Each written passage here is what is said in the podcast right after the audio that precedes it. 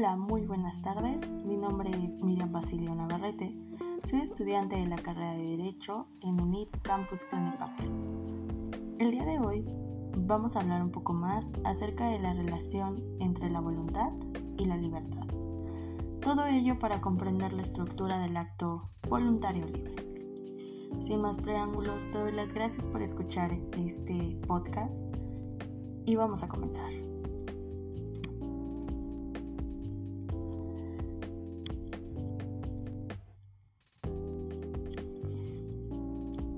Pues bien, hablaremos acerca de la voluntad y la libertad, como términos cada uno eh, separado para determinar y saber de qué es de lo que estamos hablando. Vamos a empezar con la voluntad. ¿Qué es la voluntad? La voluntad es la capacidad de un ser racional para adoptar un determinado tipo de actitud o de postura es la capacidad para realizar determinadas acciones que de antemano se había fijado o propuesto el individuo. En este sentido, la voluntad puede entenderse como la capacidad, toda vez que es consciente y que para ello planifica el propio comportamiento. En filosofía, la voluntad ha derivado en diferentes campos. En ese devenir, los temas centrales, la discusión, han sido Dios y la razón. El objetivo del análisis de la ética está orientado en el deber ser, el acto moral y acto humano, más que del ser, que es el valor absoluto de la persona o valor ontológico.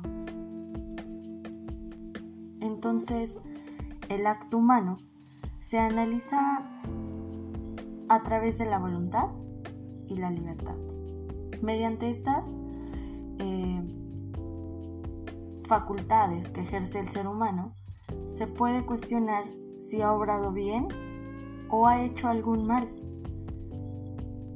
todo ello se le conoce como el motivo, la acción consciente del fin y los medios que permiten conocer los alcances de la voluntad y libertad de la persona.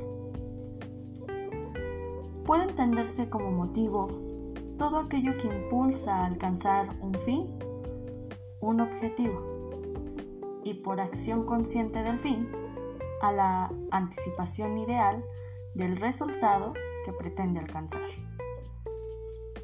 La conciencia de un fin y la decisión de alcanzarlo convierte al acto humano o moral en un acto voluntario, un acto realizado en temas de libertad, en tanto la decisión eh, de realizar un fin presupone su elección entre otros.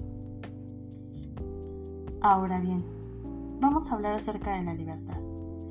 La libertad es uno de los valores universales más apreciados en relación con el perfeccionamiento personal y la realización del hombre. Sin la libertad, perderemos la oportunidad de encontrar el sentido en nuestra vida. Los valores universales y no porque todo el mundo los acepte, los comprenda y los realice, sino porque cada valor señala un imperativo o un deber. Es un ideal para cualquier persona humanizada. Debe poder reconocer y desear su realización. Ahora bien, la responsabilidad es el valor de responder por nuestros actos, asumir las consecuencias de todas las elecciones realizadas libremente. Con los actos libres surge la moralidad personal. La persona se convierte en sede viviente de todos los derechos y también de los deberes, con la finalidad de ejercer la libertad, se encuentra el ser humano en esta vertiente de responsabilidad. Ahora bien, hay un sinfín de características que permean en las conductas presentes hoy en día en todos eh, los individuos que conformamos la sociedad. ¿Cuáles podrían ser? Podríamos hablar de la materialización, que implica reducir al individuo a un objeto, o del hedonismo, referente al placer y la búsqueda de sanciones nuevas eh, y pues obviamente excitantes. La inmediatez, que hace que el individuo quiera obtener las cosas o logros, el dinero básicamente. La sociedad de consumo, que es la idea de ser mejor persona y obviamente que se dirige a cualidades eternas, que no implican facultades del intelecto. Nos referimos meramente a que persigue tener riqueza, tener dinero, coches, lujos y vivir en lugares de prosperidad o tener esa prosperidad, que hacemos referencia en este caso a la vida espiritual, a la armonía, a la salud y sobre todo a la familia. La actitud social permisiva. De esta vamos a hablar acerca de la interpretación errónea de la libertad, que es el relativismo, y la indiferencia y falta de responsabilidad de los formadores, que son los padres, los docentes, las autoridades. Existe un vacío al principio de autoridad y disciplina, y estos individuos cada vez más jóvenes consumen y practican vocabularios y conductas reproducidas de programas de televisión, de los cines o de personajes de internet, lo que hoy comúnmente hemos visto y se podía referenciar en los TikToks.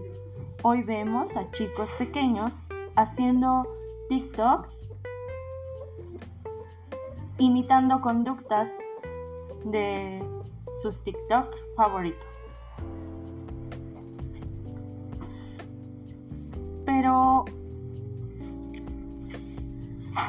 ¿qué implica todo esto? También implica generar vínculos.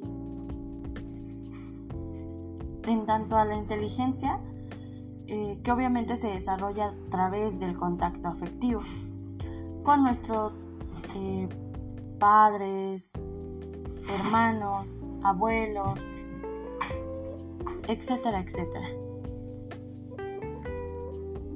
Entonces, para entender este concepto, tenemos que aprender a vivir la libertad. Aprender a distinguir entre un acto libre y algo que no queremos. Tenemos que aprender a distinguir nuestra voluntad de lo que es nuestra libertad. Porque puedes tener la voluntad de ser lo que tú quieras y eres libre de serlo, pero también tienes que ser consciente de todos los valores los deberes que te conllevan al realizar dicha voluntad. Eso es todo por el día de hoy, esperando sea de su agrado el tema y los veo por aquí más pronto. Hasta luego.